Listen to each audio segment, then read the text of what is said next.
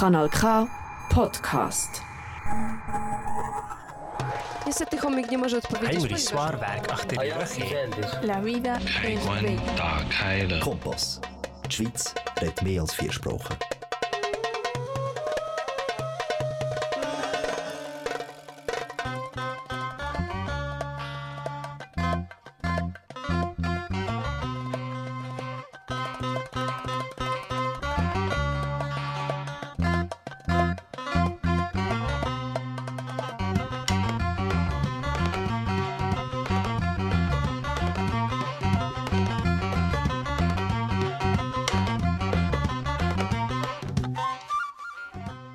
ሰላም ጤና ይስጥልን። በካናል ካ የተስፋ ድምፅ ሬዲዮን ተከታታዮች በሀገራችን የጊዜ ቀመር ዛሬ ዕለቱ ሰኔ 20 ቀን 2014 ዓ ም ሲሆን በፈረንጆቹ ደግሞ ጁን 27 ቀን 2022 ዓመተ ምህረት ነው።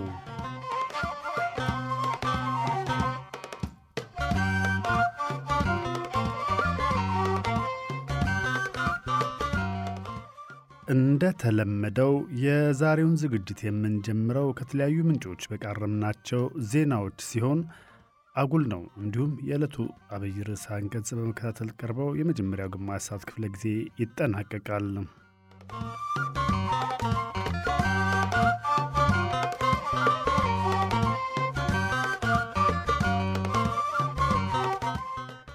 በሁለተኛው ግማሽ ሰዓት ውስጥ ደግሞ ከባልደረባዬ ከሀሳብተ ሚካኤል ጋር በሀገራዊ ጉዳይ ላይ ውይይትን ይኖረናል። በዝግጅቶችን ጣልቃ አስደሳች ጣዕመ ዜማዎችን ያስደምጥን ለአንድ ሰዓት ያህል ከኛ ጋር እንድትቆዩ የምንጋብዛችሁ እኔ ተስፎ ልስላሴ ነኝ። አብራችሁን ቆዩ።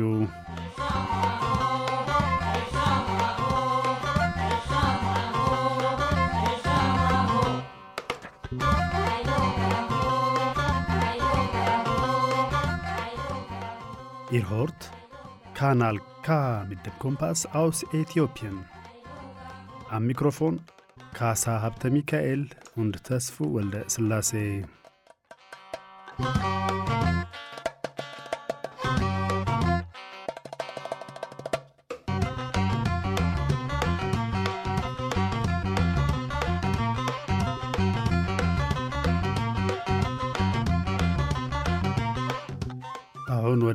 ዕለቱ ርዕሰ ዜናዎች እንሄዳለን። የህወሓት ታጣቂዎች ሰሞኑን በራያ ቆቦ አንዳንድ አካባቢዎች ከአማራ ክልል ፋኖ ታጣቂዎች ጋር የተኩስ ልውውጥ ማድረጋቸውን ቪኦኤ ዘግበዋል። በሁለቱ ወገኖች ውጊያ የህወሓት ታጣቂዎች አራት የገጠር ጎጦችን መቆጣጠራቸውን የአካባቢው እማኞች ተናግረዋል። ተኩስ ልውውጡን ተከትሎ ከ160 በላይ የአካባቢ ነዋሪዎች ከቀያቸው እንደተፈናቀሉ ዘገባው ገልጧል። ከህወሓትም ሆነ የአማራ ክልል መንግስት በራያ ቆቦ ተካሄደ ስለተባለው የተኩስ ልውውጥ ያሉት ነገር የለም። በአማራ ክልል ምዕራብ ጎንደር ዞን መተማ አካባቢ የሱዳን ታጣቂዎች ሰሞኑን በአካባቢው በእርሻ ሥራ ላይ በተሰማሩ ባለሀብቶችና አርሶ አደሮች ላይ ጥቃት እንደፈጸሙ ዶቼ ቬሌ እና ቪኦኤ ዘግበዋል። ታጣቂዎቹ ከኢትዮጵያውያን አርሶ አደሮች ጋር የተኩስ ልውውጥ ካደረጉ በኋላ 16ቱ ታጣቂዎች እንደተገደሉ እና ቀሪዎቹ ወደ መጡበት እንደሸሹ አይን ምስክሮች ተናግረዋል። በአካባቢው የሱዳን ታጣቂዎች በተደጋጋሚ በሚፈጽሙት ጥቃት ሳቢያ 246 ኢትዮጵያውያን ባለሀብቶች የእርሻ ስራቸውን ለማቆም ተገደዋል ተብሏል። የጎንደር ዩኒቨርሲቲ ተማሪዎች በኦሮሚያ ክልል ምዕራብ ወለጋ ዞን ጊምቢ ወረዳ በአማራ ብሔር ተወላጆች ላይ የተፈጸመውን ማንነት ላይ ያነጣጠረ አረሜናዊ ጭፍጨፋን ባካሄዱት ሰላማዊ ሰልፍ ማውገዛቸውን ዩኒቨርሲቲው በማኅበራዊ ትስስር ገጹ አስታውቋል። ሰልፈኞቹ በአገሪቱ ዘንድ ተኮር ጭፍጨፋዎችን በአስቸኳይ እንዲቆሙ እና መንግስት ሕግ እና የዜጎች ደህንነት እንዲያስከብር በሰልፉ ላይ ባሰሟቸው መፈክሮች ጠይቀዋል። ዓለም ባንክ በብድርና እርዳታ መልክ ለኢትዮጵያ 600 ሚሊዮን ዶላር ለመስጠት ከገንዘብ ሚኒስቴር ጋር ስምምነት መፈራረሙን ገንዘብ ሚኒስቴር በማኅበራዊ ትስስር ገጹ አመልክቷል። የባንኩ 200 ሚሊዮን ዶላር ድጋፍ ሲሆን ቀሪው በብድር መልክ የተሰጠ እንደሆነ ተገልጧል። ገንዘቡ የአገሪቱን ስርዓተ ምግብና የምግብ ዋስትና መርሃ ግብሮች ለማጠናከር የሚውል ነው። የገንዘብ ድጋፉና ብድሩ በየትኞቹ ክልሎች በሚገኙ ፕሮጀክቶች ላይ ተግባራዊ እንደሚሆን ግን የሚኒስትሩ መረጃ አልጠቀሰም። የተባበሩት መንግስታት ድርጅት ሰብአዊ እርዳታ ማስተባበሪያ ቢሮ ለሶማሊያ ድርቅ ተጎጂዎች እርዳታ የሚውል 993 ሚሊዮን ዶላር እያፈላለገ መሆኑን አስታውቋል። ከሀገሪቱ ጠቅላላ ሕዝብ 7 ሚሊዮን ያህል የድርቅ ተጎጂዎች ሰብአዊ እርዳታ እንደሚያስፈልጋቸው የገለጸው ቢሮው ገንዘቡ ከግንቦት እስከ ታህሳስ ለተረጂዎች ለሚያቀርበው እርዳታ የሚውል መሆኑን ገልጧል። የሶማሊያ ተረጂዎች ቁጥር የጨመረው ዘንድሮ ከመጋቢት እስከ ግንቦት መዝነብ የነበረበት የበልግ ዝናብ ባለመዝነቡ ነው። ሞደርና የተባለው የኮሮና ቫይረስ ክትባት በሩዋንዳ ኪጋሊ በቀጣዩ ዓመት ሊመረት እንደሆነ ዓለም አቀፍ ዜና ምንጮች ዘግበዋል። ክትባቱ በኪጋሊ ከተመረተ ከአፍሪካ ውስጥ የሚመረት የመጀመሪያው የኮሮና ክትባት ይሆናል። የኮሮና ክትባት አፍሪካ ውስጥ መመረቱ በዓለም ላይ ያለውን የኮሮና ክትባት ኢፍትሐዊ ስርጭት ለማስተካከል ይረዳል ተብሎ ይጠበቃል። ክትባቱ ሩዋንዳ ውስጥ እንዲመረት የፋብሪካውን መሠረት የጣለው ግዙፉ የጀርመን ኩባንያ ባዮቴክ ነው። የቻይናው ፕሬዝዳንት ዢን ጂንፒንግ አገራቸው ባዘጋጀችው የብሪክስ አገራት መሪዎች ጉባኤ ላይ ባደረጉት ንግግር ምዕራባውያን በሌሎች አገራት ላይ የሚጥሉት ማዕቀብ በዓለም ዙሪያ ከባድ ውድመት እያስከተለ ነው ሲሉ መውቀሳቸውን ዢንዋ የዜና ወኪል ዘግበዋል። በብሪክስ አገር አገራት የመሪዎች ጉባኤ ላይ የቻይና፣ ሩሲያ፣ ብራዚል ህንድና ደቡብ አፍሪካ መሪዎች ተሳትፈዋል። የሌሎች ሀገራት መሪዎችም በተጋባዥነት በጉባኤው የተገኙ ሲሆን ጠቅላይ ሚኒስትር አብይም በበይነ መረብ መሳተፋቸውን ገልጠዋል። የዕለቱ ዜናዎች እነዚህ ነበሩ። ከቀሪ ዝግጅቶቻችን ጋር አብራችሁን ቆዩ።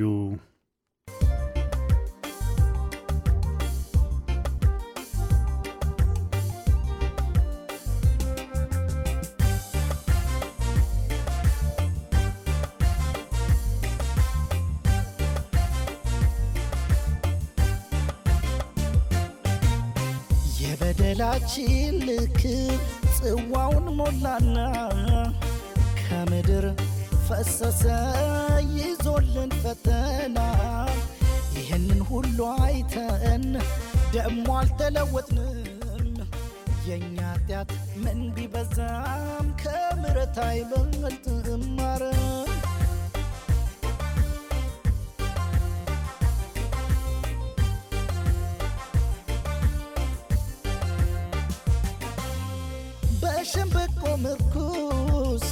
በሰው ተመክተን ስንት ጊዜ ተሰበርን አንተ ማየትተን ብቻ እንደ ባቢሎን ተደበላልቀናል። መድኃኒታችን ሁላችን ታመናል።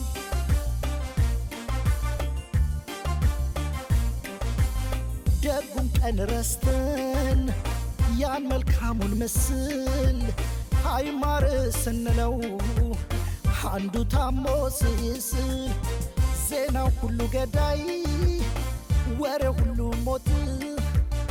ተስፋ ያደረግናት ቀን መታባየናት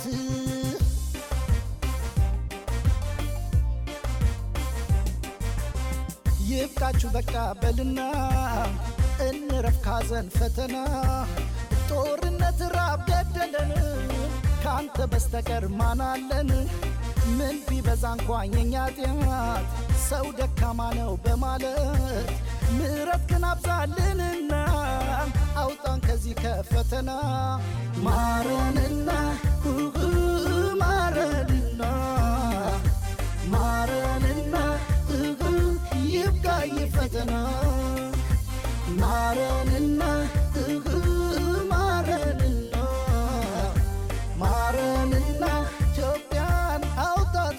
ከፈተና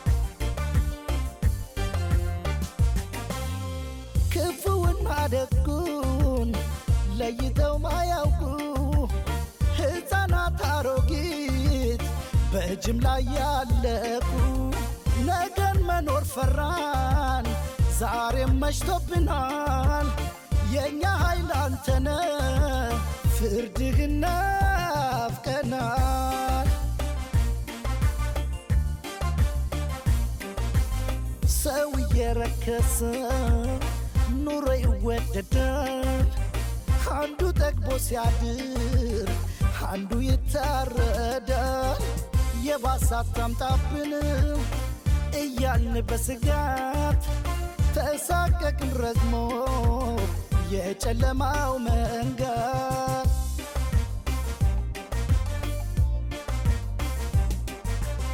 ይብቃችሁ በቃ በልና እንረፍ ካዘን ፈተና።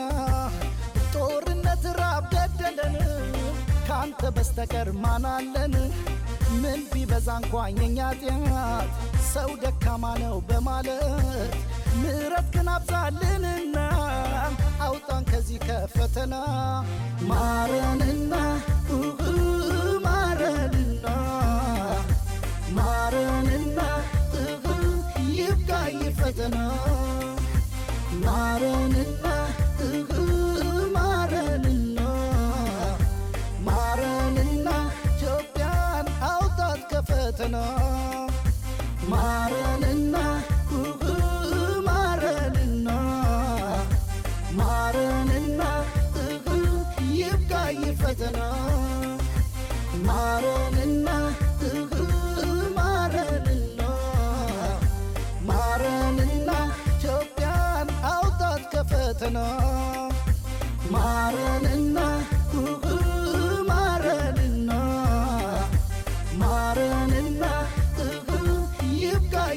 ፈተና ማረንና.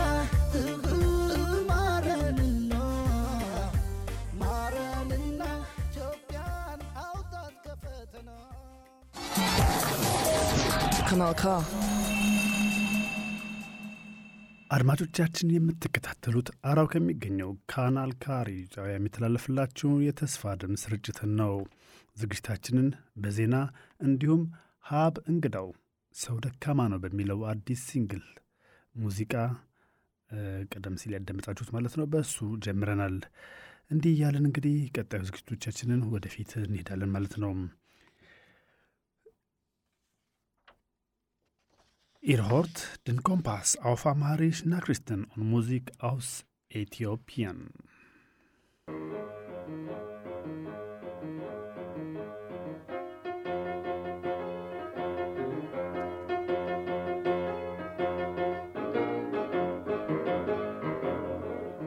አጉል ነው አጉል ነው አጉል ነው አጉል ነው።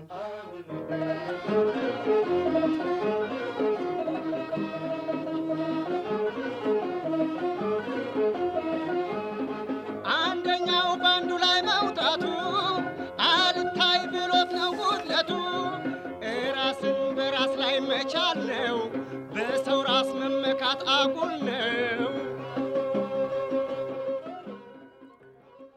በተካሄደው ጦርነት በጥቅሉ ከሚገለጸው ሰብአዊና ቁሳዊ ውድመት በተጨማሪ በኢትዮጵያውያን መሀል የተፈጠረው ቂም፣ በቀልና ቁርሾ ከሚታሰበው በላይ በመሆኑ ይካሄዳል በሚባለው ድርድር ሂደቶች ውስጥ ትውልድ ተሻጋሪ እርማት ለማድረግ ቁርጠኛ መሆኑ ካልተቻለ መከራው ይቀጥላል። የድርድሩ ዋና ዓላማ ሰላም በማስፈን ኢትዮጵያ የተረጋጋች አገር እንድትሆን ለማድረግ ከሆነ መልካም ነው። ከዚህ ውጭ ግን እንደተለመደው በሕዝብ ስም እየቆመሩ የተወሰኑ ቡድኖችን ፍላጎት ለማርካት ከሆነ ግን ፍሬ አልባ ነው። በተለያዩ ሀገሮች ድርድርን ጊዜ መግዣና ጠላትን ማዘናጊያ በማድረግ ከፍተኛ ጉዳቶች ደርሰዋል። አንደኛው ኃይለኛ በሆነበት ጊዜ ሌላው ከነ ድክመቱ ለድርድር መቀመጡ የተለመደ ነው። ደካማው ኃይሉን ባሰባሰበበት ጊዜም ከድርድር ማፈንገጡ ይታወቃል። በእንዲህ አይነት ውጣ ውረድ ውስጥ ደካማ ጥቅማቸውን በማስላት ተጽዕኖ የሚፈጥሩ የውጭ ኃይሎች መከሰታቸው የታወቀ ነው። የሰሜን ኢትዮጵያን ጦርነት ለመቋጨት ያግዛል ተብሎ በሚጠበቀው ድርድር የሚሳተፉ ወገኖች ምንም እንኳ አስቸጋሪና ውስብስብ ችግሮች ማጋጠማቸው ቢታወቅም ኢትዮጵያ ከገባችበት ቀውስ ውስጥ በማውጣት ሕዝቡ እፎይ እንዲል አድርጉ። አጉል ነው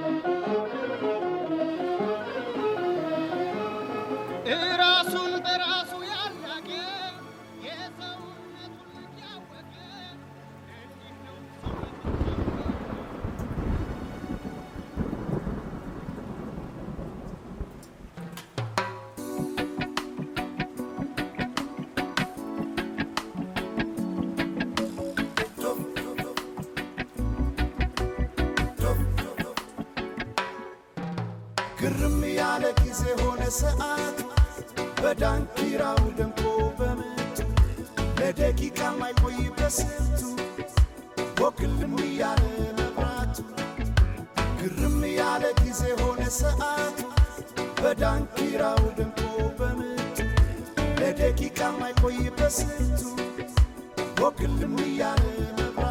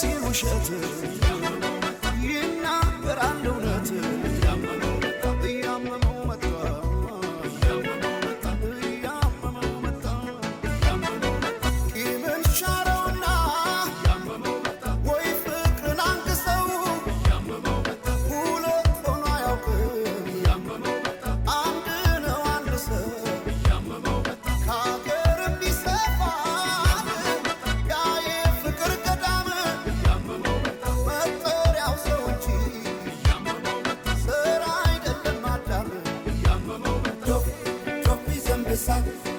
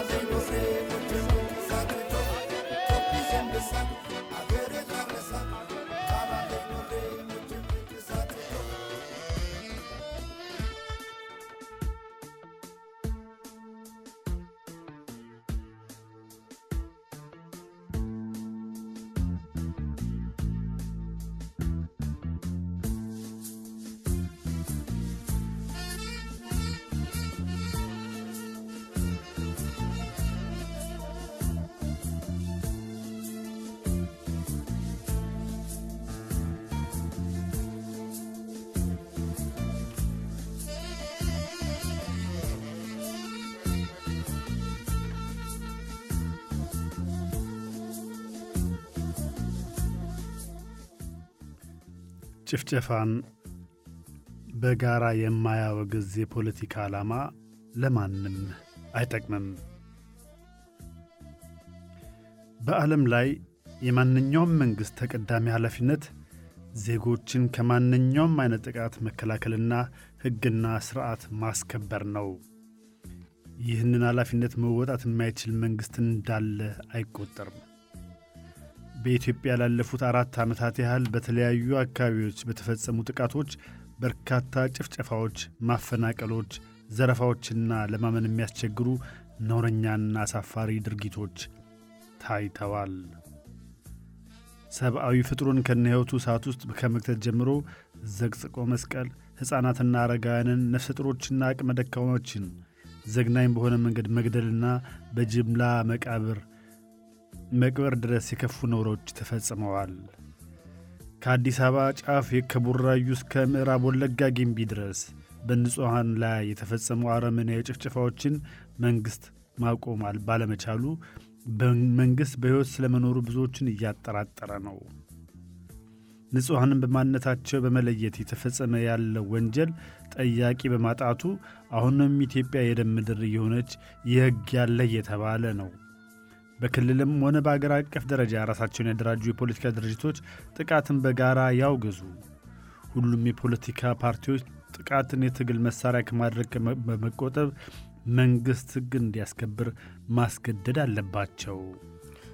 ሰሞኑን በኦሮሚያ ክልል በምዕራብ ወለጋ ዞን ጊምቢ ወረዳ በሰላማዊ ሰዎች ላይ የተፈጸመው ጭፍጨፋ ከዚህ ቀደም በተደጋጋሚ በአካባቢው የተፈጸሙ ጭፍጨፋዎች ማጠናከሪያ ሆኖ መቀጠሉ አስደንጋጭ ነው።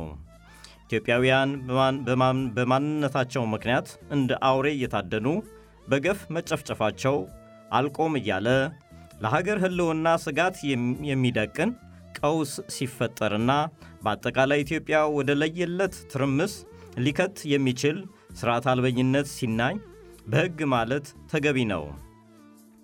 ሰላማዊ ሰዎችን በማንነታቸው እያጠቁ መግደል፣ ማፈናቀል፣ ንብረታቸውን መዝረፍ፣ አካላዊና ስነ ልቦናዊ ጉዳት ማድረስ እየተለመደ ኢትዮጵያ የሲኦል ምድር እየሆነች ነው።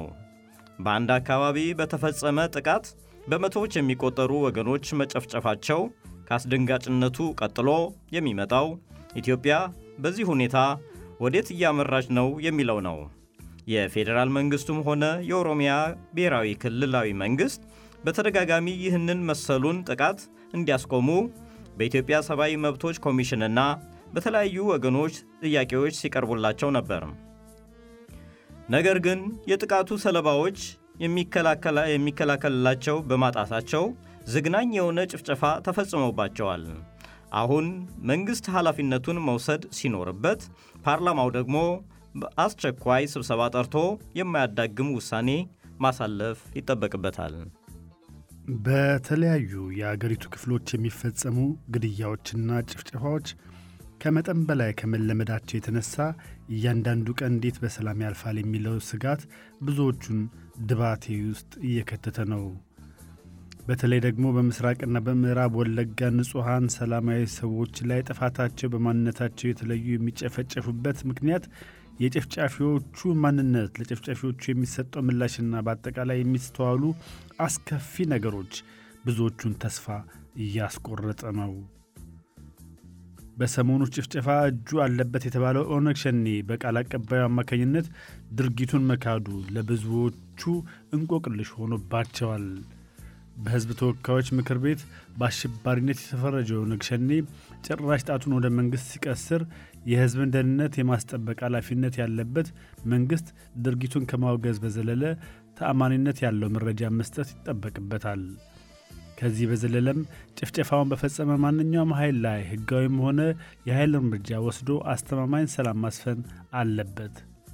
በአሁኑ ጊዜ ከአዲስ አበባ ከተማ ወጣ ለማለት ከፍተኛ ጭንቅ ነው ያለው። ኢትዮጵያ በተለያዩ አቅጣጫዎች ያልታወጀ ጦርነት እየተካሄደባት ያለች ነው የምትመስለው። ኢትዮጵያ ውስጥ ከዚህ በፊት የማይታወቁ አደገኛ ግድያዎች እየተለመዱ ነው። ከጭነት መኪና ላይ ሰዎችን አስወርደው ሲረሽኑ የሚያሳይ ተንቀሳቃሽ ምስል በማኅበራዊ የትስስር ገጾች ላይ ሲንሸራሸር ማየት በኢትዮጵያ ምድር እንግዳ ነው። የሰው ልጅ ከአውሬ የባሰ ድርጊት በገዛ ወገኑ ላይ ሲፈጽም እንደ ተራ ነገር ማየት ሲለመድ ከዚህ በኋላ ምን አይነት ሰቅጣጭ ድርጊቶች እንደሚከተሉ በቀላሉ መረዳት ይቻላል። ሰሞኑን ኢትዮጵያ የዓለም አቀፍ ሚዲያዎች መነጋገሪያ ርዕስ የሆነችበት የምዕራብ ወለጋው ጭፍጨፋ ሰላማዊ ሰዎች እንደ ዶሮ የተፈጁበት ሰቆቃ ነው ለዓለም ያስተዋወቀችው።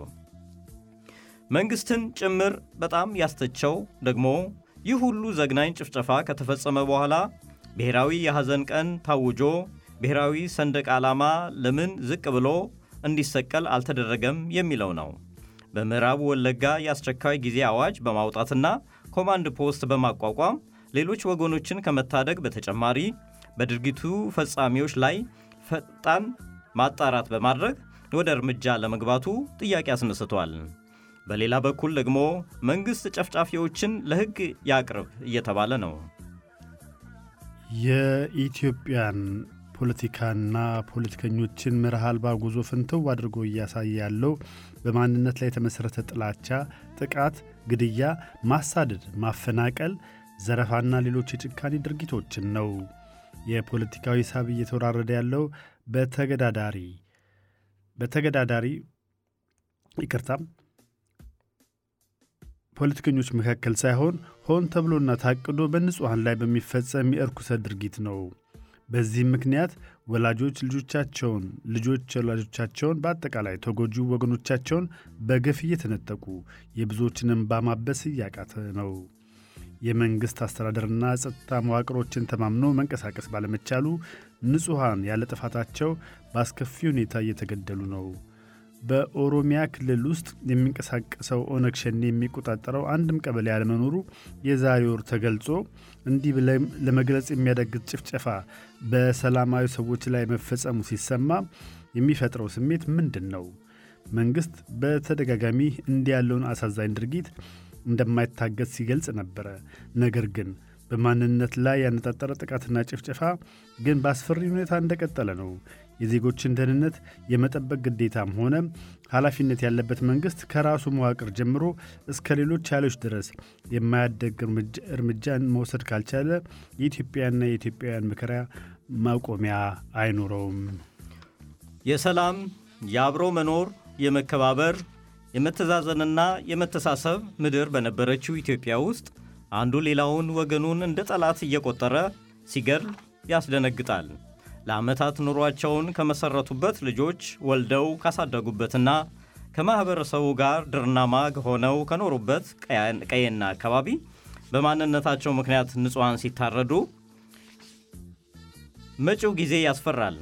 በሕግ ጭምር ዋስትና ያገኘው በገዛ አገር በየትም ስፍራ የመዘዋወር የመኖር የመስራትና ሀብት የማፍራት ተፈጥሯዊ መብት ተጥሶ ንጹሐን ሲጨፈጨፉና ሲሳደዱ የኢትዮጵያ መጻኢ ዕድል ያሳስባል። ይህ ሁሉ ግፍ አልበቃ ብሎ እንዲህ አይነቱን አስነዋሪ ድርጊት ለማውገዝ የማንነት ሰልፍ ማሳየት ሲጀመር ሰብአዊነት ይረክሳል። ለኢትዮጵያ ሕልውና የምታስቡ በሙሉ ይህንን አረመናዊ ድርጊት ለማውገዝ ሰብአዊነት ብቻ በቂ ነው። በብሔርም ሆነ በዜግነት ወይም በሌላ አደረጃጀት የፖለቲካ ፓርቲ የመሠረታችሁ ሁሉ ይህንን ግፍ በማውገዝ ሕግና ሥርዓት እንዲከበር ካላደረጋችሁ መኖራችሁ ፋይዳ የለውም። የፖለቲካ ፓርቲዎች ጥቃትን የትግል መሳሪያ ከማድረግ ተቆጠቡ። ጭፍጨፋን በጋራ የማውገዝ የፖለቲካ ዓላማ ለሕዝብም ሆነ ለሀገር አይጠቅምም።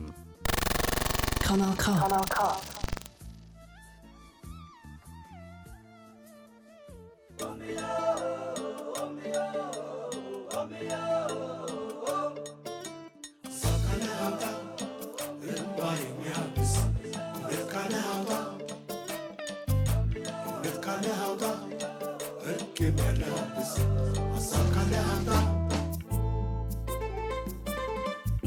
እስኪ ሰላም ብዬ ነገር ልጀምር።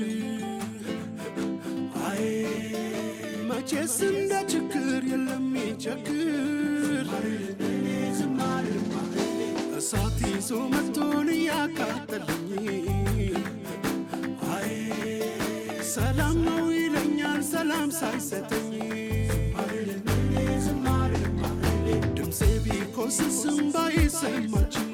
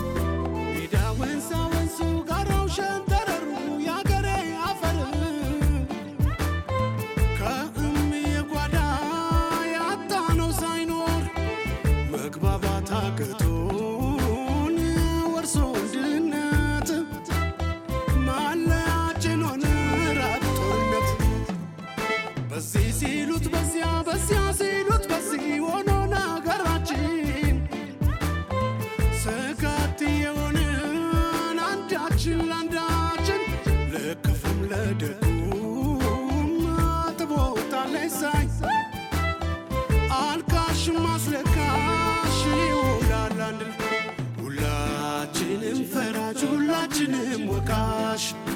ሁላችንም አዝማች ሁላችንም አልቃሽ። አድረን እያነስን ጊዜው ቢለን ሌላ ከፊት የነበርነው ቀረን ወደ ኋላ ወደ ኋላ ወደ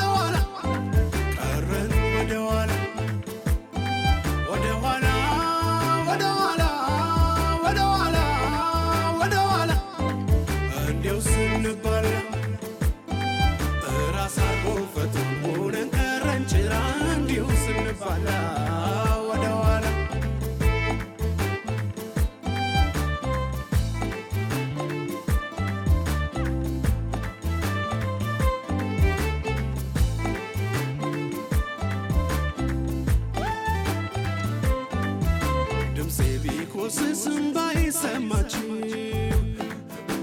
አይ ከእውነቱ መንገድ እስካይቆማችሁ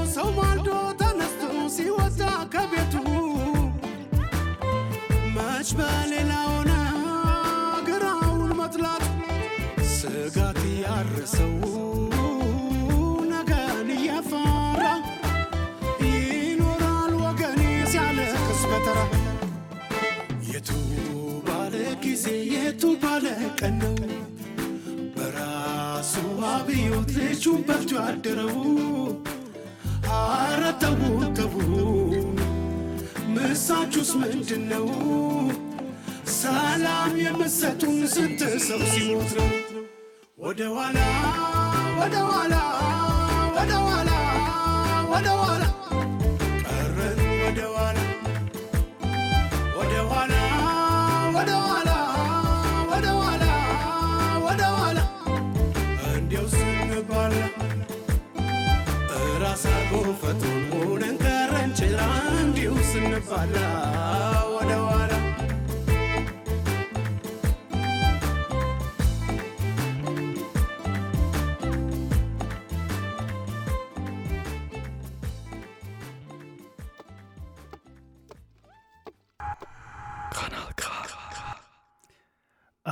አድማጮቻችን የምትከታተሉት አራው ከሚገኘው ካናል ኬ ሬዲዮ ጣቢያ የሚተላለፍላችሁ የተስፋ ድምፅ ስርጭትን ነው።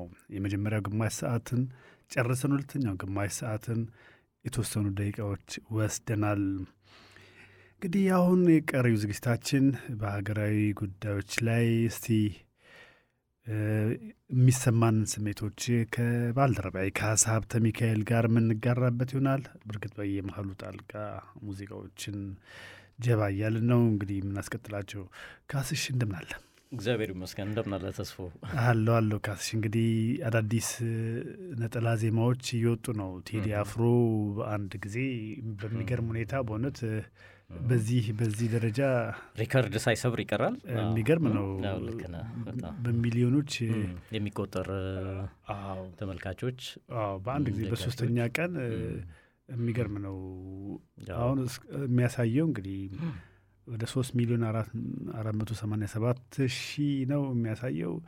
እንግዲህ በጣም ጊዜ ነው። እና በዓለም ደረጃ ራሱ ከፍተኛ ሪከርድ ነው ይሄ በኢትዮጵያ ሳይሆን በዓለም ኢትዮጵያ እንደዚህ የሚታይ ያለ ሙዚቃ ያለ አይመስለኝም።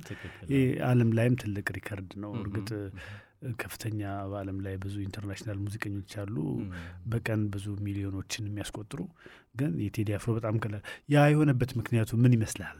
አዎ እንግዲህ ያ የሆነበት ምክንያት ተስፎ ያው እንደሚታወቀው መቼም የኢትዮጵያ ነገር ግልጽ ነው።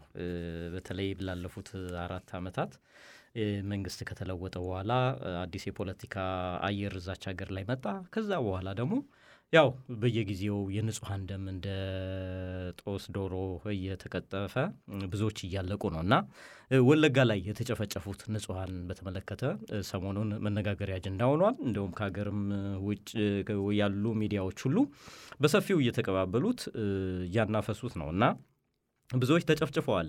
ተስፎ በጣም እጅግ በሚያሳዝን ሁኔታ እንግዲህ ኦነግ ሸኔ ነው ይህንን ነገር አደረገ የሚባለው። ነገር ግን ኦነግ ሸኔ ደግሞ በሌላ መልኩ የኦሮሚያ ክልልን እንትን ይላል። እኔ አይደለውም ኃላፊነቱ ብሎ ወደዛ ይሰጣል።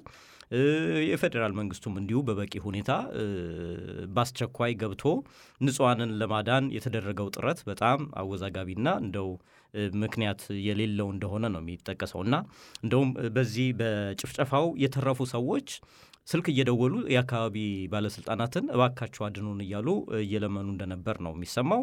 ነገር ግን ለስልካቸው ጩኸት የሚመልስ ሰው የለም። እንደገና ደግሞ የመከላከያም ገባ የተባለው በቃ ጭፍጨፋው አልቆ እነዚህ አጥቂዎቹ ፈጽመው ምን ብለው ከዛ አካባቢ ከወጡ በኋላ ነው ገባ የተባለው እና እንዲህ አይነቱን ነገር ስታየው እጅግ እጅግ ልብ የሚነካ እንደ ኢትዮጵያዊነትም የሚያሳፍር ድርጊት ነው። እና እንግዲህ ይህ ይመስለኛል የቴዲ አፍሮን ሙዚቃ በእንደዚህ አይነት ሁኔታ በዓለም አቀፍ ደረጃ እንግዲህ በጣም በሪከርድ እንዲወጣ ያደረገው እና እጅግ መልእክት አለው ሙዚቃው። እኔ እጅግ ከማከብራቸው የኢትዮጵያ ሙዚቀኞች መካከል እውነት ቴዲ አፍሮን የሚያክል የለም እና በጣም በጣም እጅግ ጀግና ለእኔ ጀግናዬ ነው ተስፎ። እውነት ነው። አይ እንግዲህ ግጥምጥሞሽ ይመስለኛል በዚህ ወቅት ላይ ያ ድርጊት በተከወነ ማግስት ይሄ መውጣቱ ግጥምጥሞሽ ነው የሚሆነው እንጂ መቼም ቴዲ አፍሮ ይሄንን ድርጊት አስቦ የዘፈነው ነው ብዬ አላስብም።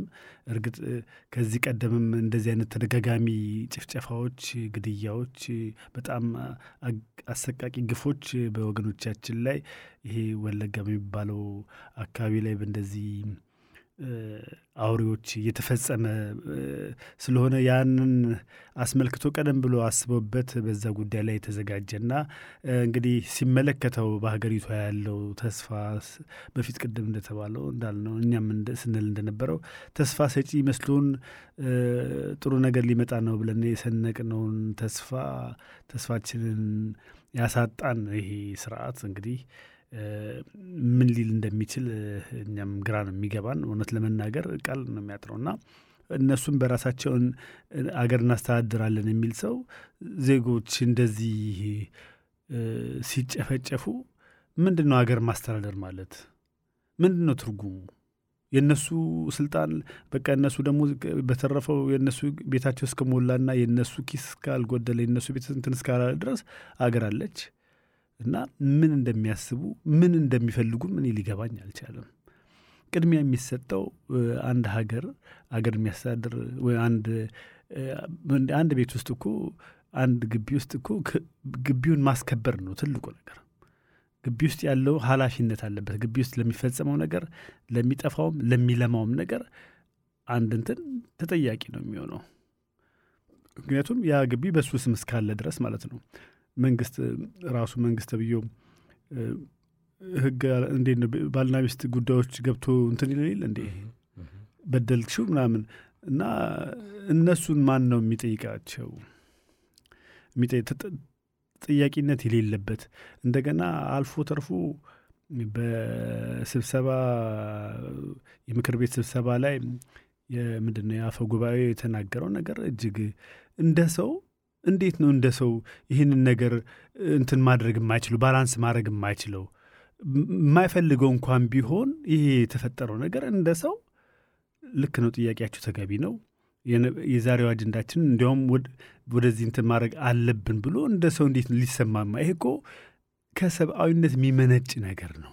እነዚህ ግን አደለም፣ ውስጣቸው በፍጹም የለም። ዘረኝነት በደንብ አለ ውስጣቸው ውስጥ ትክክል ምናልባት የእሱ ዘር ቢሆን ኖሮ ሙሉ በሙሉ ሲያለቅስ ሊኖርበት ነበር ያንን መድረክ የሚውለው። ምንም እርግጠኛ ነኝ። በዚያ ይህን ለመናገር ምንም እንትን ማድረግ አያስፈልግም። በዘር ጉዳይ ስለሆነ ነው። ይሄ የዘር ፖለቲካ፣ ይሄ የዘር ፌዴራሊዝም የሚባለው እዛች ሀገር ላይ የተተከለ የዘር ፌዴራሊዝም እስካለ ድረስ ያቺ ሀገር ከስቃይ ከዚህ አይነት የሞት የጭንቀት እናንትን ትወጣለች ብዬ በፍጹም አላስብም። ብሔርተኝነት እስካለ ፍትህ፣ ሰላም ሊኖር አይችልም። በፍጹም ሊኖር አይችልም። ምክንያቱም የሰው ልጅ እንደዛ አይደለም። የሰው ልጅ ሰው ነው። ቅድም እንግዲህ የትሄዱ አዳም መጠሪያ እንጂ የዘር ስም አይደለም ይላል እና ዘር አይደለም ሰው ነው። እንደ ሰው ሰው ካልታየ ይሄ ግን እንደ ሰው እንዳይታይ የተፈጠረ ስርዓትን እያስተዳደሩ በዛ ውስጥ ቀርጸው ግራ መጋባት ራስ እንዴት ነው ራስህ በፈጠርከው ችግር ራስን መጠየቅ እኮ እንዴት ይቻላል? እና ይሄ ነው የቸገራቸው ይመስለኛል። ችግሩን እነሱ ናቸው የፈጠሩት እና በቀውሱ ምክንያት የሚፈጠረውን ነገር ለዛ ምላሽ መስጠት ያቅታቸዋል። እነዛን ለመውቀስ አይችሉም። ምክንያቱም አሁን ኦሮሚያ ክልል ውስጥ ኦሮሞ ቢሆን ኖሮ ጠቅላይ ሚኒስትሩ እንዲያውም ኦሮሞ በአዲስ አበባ ጉዳይ ላይ ኦሮሞ አልተጠቀመም ምናምን ሁሉ ይሄ አሳፋሪ ነገር የተናገረበት ሁኔታን ሳስብ እኔ በዚህ ደረጃ እንደዚህ ያንሳል ብዬ አላስብም ነበር። እውነቴን ነው። አዋቂ ጠቢብ፣ ምሁር የሆነ ነገር ይመስለኝ የነበረው በተለይ ባለፈው ጊዜ ይሄ ትዝ ይልህ ከሆነ ምንድን ነው በኦሮምኛ መዘመሩ ምናምን ነገር እንግዲህ አሁን ትርጉሙ በራሱ በጣም ነውር የሞላበት ነው። እንደ አንድ ኢትዮጵያዊ ነውር የሞላበት ነው ለእኔ። ያንን ካልዘመራችሁ ምን አይነት ነው? እንደ ሀገር የአንድ የሀገር መሪ እንዴት ነው የተለያየ ሀገር የህዝብ መዝሙር የሚኖረው በአንድ ሀገር በአንድ ስርዓት ላይ ተተርጉሞ የአንድ ሀገር ከፈለጉ ቋንቋ ከሆኑ ችግራቸው ዋናውን የብሔራዊ መዝሙር ተተርጉሞ ነው ራሱ በቋንቋ ማድረግ ይቻላል። የተለያየ አይነት ሀሳብ ያለው ያን ሀሳብ እነሱ የፈጠሩት ለእኔ ልብ ወለድ ነው። እሱ እውነት ነው ብሎ ሰው የሚገልበት ሰው የሚያርድበት ይህን ሁሉ ከኋላ የእነዚህ ሁሉ ችግር አሁን የእልቂቱ ሁሉ ችግር ይሄኛው ነው። ይሄ የሚሉት እዛ ላይ ባንዲራ አሁን እየሰቀሉበት ያለው ትርክታቸው ነው እንደዛ የሚያደርጉት እና እኔ ልክ ነህ ተስፎ። በተለይ ይሄኛው ይገርመሃል። ይሄ የኢትዮጵያ ሕዝብ መዝሙር የኦሮሚያ መዝሙር አዲስ አበባ ውስጥ ባሉ ትምህርት ቤቶች ሰንደቅ ዓላማ የኦሮሚያ እንዲወጣና መዝሙሩም እንዲዘመር የሚደረግበት ሂደት አዲስ አበባን ቀስ በቀስ የመጠቅለሉ ሁኔታ ጅማሩ ይመስለኛል ሲታይ በብዙ አይነት መልኩ ያችን ከተማ የራስ ለማድረግና ከሌሎቹ ማህበረሰብ ነጥሎ የራስ ሀብት ለማድረግ የሚደረግ ጥረት አካል ይመስለኛል። ተስፎ ሀሳቡ እንደዛ ነው። እንደዛ ነው ሀሳቡ እንደዛ ነው። ግን እኔ ከብዙ ትልልቅ ምሁራንም ከብዙ እንትኖች ከፍተኛ ትችት ምክንያቱም ይሄ አጭበርብሮ እዛ ሀገር በፈረንሳይኛ ትምህርት ሲሰጥ ምናምን ብሎ ለመደባለቅ የተሞከረውም ነገርም ራስን ትዝብት ላይ የሚጥል ነው። ሊሴ ገብረ ማርያም ውስጥ የሌላ ሀገር ብሔራዊ መዝሙር አይዘመርም። የፈረንሳይ ብሔራዊ መዝሙር አይዘመርም ሊሴ ገብረ ማርያም ውስጥ። ጣሊያን ካልቸራል እንትን ውስጥ የጣሊያንኛ ብሔራዊ መዝሙር አይዘመርም የትም። እንግሊዝ ሀገር የእንግሊዝ ትምህርት ቤቶች ውስጥ በሙሉ ኢትዮጵያ ከሆነ ኢትዮጵያ ነው የሚዘመረው ኢትዮጵያ ምድር ላይ እስካለ ድረስ በዛ ቋንቋ መናገራቸው እና የኦሮሞ ቋንቋ የሚጠሉ ይሄ አሳፋሪ ከህወሓት የተወረሰ ሰዎችን ለማሸማቀቅ ሰዎችን ለመለያየት የሚደረግ በቃ ከነበረው አዙሪት ያልተወጣ በቃ የማይጠራ የማይጠራ አስተሳሰብ። እና እነዚህ አይነት ሰዎች ሀገር ስልጣን ላይ ሲቀመጡ አደጋቸው። አየ አንዳንዴ ሲፈልጉ ቲያትር ይጫወታሉ። እኔ እንደዛ እንደዛ ነው የሚል እምነት። still አሁንም በቃ እየተፈታተነኝ ያለው ነገር ግን እያጣሁ የሄድኩት እያጣሁት የሄድኩት እምነቴ እናት እያጣሁ ነው የሄድኩት። እውነት ለመናገር እውነት ነው። በጣም ከፍተኛ እውነት የነበረኝ እምነት እያሳጣኝ ነው ሄደው። ምክንያቱም ከነዛ መልካም አንደበቶች ከነዛ መልካም ቀና አስተሳሰቦች ውስጥ እንደዚህ አይነት ነገሮች ሲመጡ ሲናደፉ በጣም ነው የሚያሳፍረው። እኔ እንደዛ እሱ ነው እውነት ነው ተስፎ። በተለይ ደግሞ አንዳንዴ ምንድን ነው በኢትዮጵያ ባህል መሰረት አንድ አባባል አለ። ምንድን ነው እንግዲህ ያው ጠላትስ ጠላት ነው፣ ግን አስቀድሞ መምታት አሾክሾኪን ነው የሚባል ነገር አለ እና ጠላትን በጠላትነት አይተው አንዴ ትቋቋመዋለህ። ግን አንዳንዴ እንዲህ ወዳጅ መስሎ በአደባባይ ስለ ሀገር እየዘመረ የአምላክን ስም አስሬ እየጠራ ሃይማኖተኛም እየመሰለ ሰላማዊ ሰው እየመሰለ በብዙ አይነት መልኩ ኢትዮጵያውያን ለማሞኘት የሚደረገው ጥረት ያ ብዙ ዋጋ ያስከፍላል እና በእውነት እዛች ሀገር ላይ እንግዲህ ምን ሊመጣ ምን ሊከሰት እንደሚችል የሚያውቀው ፈጣሪ ብቻ ነው። እና ያሉት ሁኔታዎች ግን በጣም ያሰጋሉ። እና ቅድም መግቢያ ላይ ልክ ነህ ተስፎ። እኔ ይህንን ልል የቻልኩት ምንድን ነው? የቴዲን ዘፈን እንግዲህ ምንድን ነው? ዘፋኙ የሆነ እኔ ነቢይ ነገር ይመስለኛል። አንዳንድ ጊዜ እንደው የሚመጣውን ነገር የመገመት የመተንበይ አይነት ሁኔታ ታስታውስ እንደሆነ ሰሞኑን የችግኝ ተከላ ተጀምረዋል በይፋ። እንግዲህ እዚህ እንትን ውስጥ እዚህ ግጥም ውስጥ ሳር ያለመልማል በንጹሐን ደም የሆነ የሚል ሀረግ አለ በጣም የሚገርም መገጣጠሙ ይገርመሃል ተስፎ እና የጭፍጨፋውን ራሱ ወለጋ ውስጥ የሚካሄደውን አንዳንድ ሁኔታዎችን ሁሉ አገናዝበህ ወደ ሙዚቃው ስትመጣ ብዙ የሚጠቃቀሱ ነገሮች አሉ። ብዙ ብዙ ታሪኮች አሉ። ይናበባሉ። ይናበባሉ፣ በጣም ይናበባሉ። እና ያ ይመስለኛል። በቃ እንደውም ታስታውስ እንደሆነ የዛሬ ስንት ዓመት ኢትዮጵያዊ ኢትዮጵያዊነት የሚል አንድ ዘፈን ለቁ ነበር አስታውሳለሁ። አንድ ሳምንት ይሁን ምን ይሁን አላቅም በዓለም የሚዲያ ቢልቦርድ ላይ ወጥቶ ይመራ ነበር። በጣም በጣም ይመራ ነበር። ስለዚህ አሁንም ያው ሁለተኛው ነው። እንዲህ በዚህ የሚቀጥል ከሆነ እንደው የበለጠ ውጤትም ሊያገኝ እንደሚችል ገምታለሁ። በነገራችን ላይ ጌትሽ ማሞም ወደኋላ ብሎ የዘፈነው ትክክል ትክክል እንግዲህ ዘፍኖታል። በጣም እሱ ደግሞ በተለየ ቅንብር ነው። እውነት በጣም በጣም የሙዚቃ ባለሙያዎች ለህሊናቸው ወይም የጥበብ ባለሙያዎች እንግዲህ ይሄ ከድምፃዊነት ባሻገር ግጥምና ዜማ አዘጋጆቹ እነሱ ከሆኑ እነሱም ይከበራሉ። እነሱም ካልሆኑ እነሱንም ሳናመሰግን ሳናከብር ማለፍ የለብንም። ምክንያቱም አንዳንድ ጊዜ ድምፃውያን ግጥምና ቅንብሮችን ከሌሎች ሰዎች ወስደው በድምጻቸው ብቻ ስላደረጉ የእነሱ ነው ብለን ክሬዲቱን በሙሉ የምናሸክመው ነገር ስህተት ስለሆነ ነው እና የእነሱም ሊሆን ይችላል፣ ሁለቱም የራሳቸው ሊሆን ይችላል። ግጥሙ ቴዲ ብዙ ጊዜ እንኳን አይታማም፣ የራሱ ነው ራሱ ነው የሚጽፈው። ጌትሽም እንደዛ አይነት ነገር ይሞክራል መሰለኝ ይመስለኛል። ያም ሆነ ግን ከበስተጀርባ ያሉ የጫሩ የሀሳቡን ያቀረቡ የተራዱ ይህን ሀሳብም ተቀብሎ አድርገዋለሁ የኔ ነው ብሎ በራሱ ድምፃዊ መቀበሉ በራሱ ባለቤት አንዳንድ ጊዜ የሚፈራ ሰው ይኖራል። ይሄን አልፈልግም ብሎ ደግሞ ልታጣላኝ ነው። እንደዚህ የሚል የማይጠፋበት ሁኔታ ስለሆነ እና ማሞም የተለያዩ ሰዎችም እኔ እንግዲህ አየ ባለፈው ሰሜን በህወሓት ጦር በደረሰው ጉዳት ላይ ብዙ ድምፃውያን ሀገርን አስመልክቶ የተለያየ አዳዲስ ሀገርን ለመታደግ እንደዚህ በሚገርም በሚገርም ሁኔታ አሁን ደግሞ ከዛ መሀል ላይ ያው የማይፈታ ሰው ፈቱና ያው እንግዲህ ያንን የመሰለ ድባብ ውሃ ቸለሱበትና ቀዘቀዙት። በጣም አሁን እንዴት ነው? ምን አዘቅት አዘቅት ነው የሚባለው። አዘቅት ውስጥ ነው የከተቱን።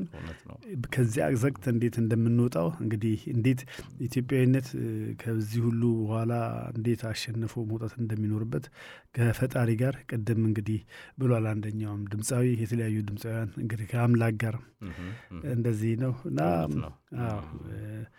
እንግዲህ ከስሽ ሌላ ስምን የምትለው ነገር አለ? ሰዓታችን እያለቀ ሌላ ይህንኑ ተከትሎ ቅድም በእንትንም በዚህ ምንድን ነው በጽሁፋችን ገልጸነዋል የርዕሰ አንቀጽ አካባቢ በሚለው እንትን እና እዛ ላይ እዚህ አንድ ሰልፍ ተካሂዷል ጎንደር ውስጥ እና እንግዲህ አማራ ለተጨ ምንድን ነው ወለጋ ለተጨፈጨፈ አማራ የጎንደር ተወላጅ ብቻ መውጣት የለበትም። ድፍን ኢትዮጵያ መውጣት መቻል አለበት። እያንዳንዳችን አንዳችን ለአንዳችን ለሌላው እንደው ተከራካሪ ካልሆንን እንደተባለው በዚህ በማንነት ብቻ በሚደረግ ነገር ድጋፍ ለመውጣት መሞከር ይሄ በብዙ አይነት መልኩ ትንሽ በአዲስ አበባም በአዲስ አበባም ተደርጓል።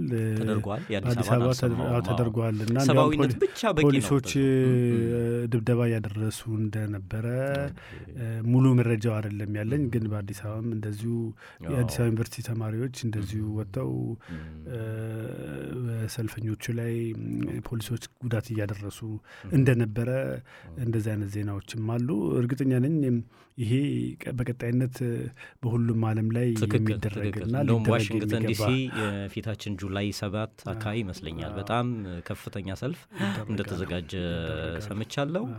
እንግዲህ ኢትዮጵያዊ በሙሉ ሊንቀሳቀስና ሊረባረብ እንደሚገባ ነው። እንግዲህ እንግዲህ የዛሬው ዝግጅታችን በዚሁ ሊጠናቀቅ ግድ ሆኗል። ካሰሽ መልካም መልካም ተስፎ እሺ፣ መልካም ጊዜ እንግዲህ ይህችን ሙዚቃ አዳምጠን እንሰናበታለን እስከ ቀሪው ሁለት ሳምንት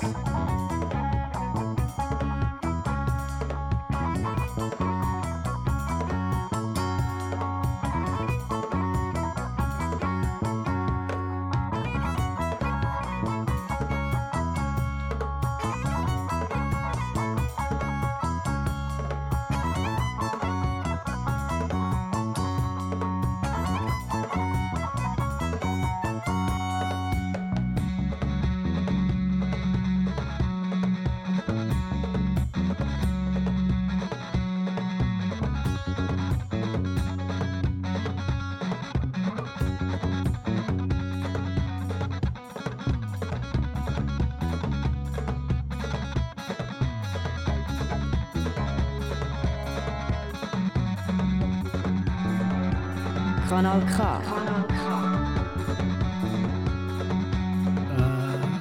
አድማጮቻችን እንግዲህ የዛሬው ዝግጅታችን በዚሁ ይጠናቀቃል። በሚቀጥለው 15 ቀን በተመሳሳይ ፕሮግራም እስክንገናኝ ሰላም ሁኑ እያልን የምንሰናበታችሁ እኔ ተስፎ ልስላሴና እኔም ካሳ ሀብተ ሚካኤል ነኝ።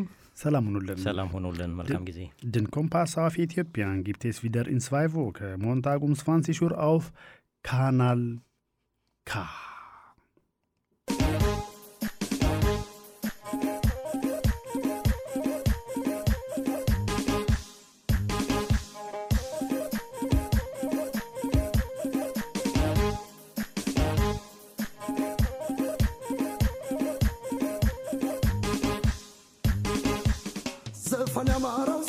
20 Uhr auf Kanal K. አፈር የሸተተው ጊዜ ነበር ወቅቱ ወቅቱ መተው ዛሬ ነው መደለቅ ዛሬ ነው ዳንኪራ መሸለል መፈክር ከጎጃም ልጅ ጋራ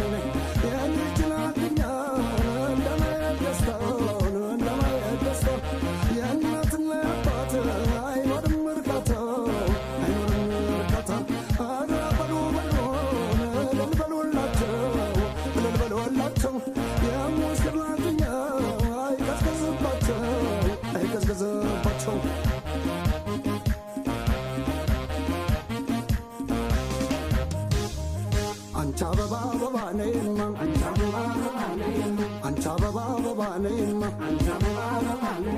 ኧረ ነይ ኧረ ነይ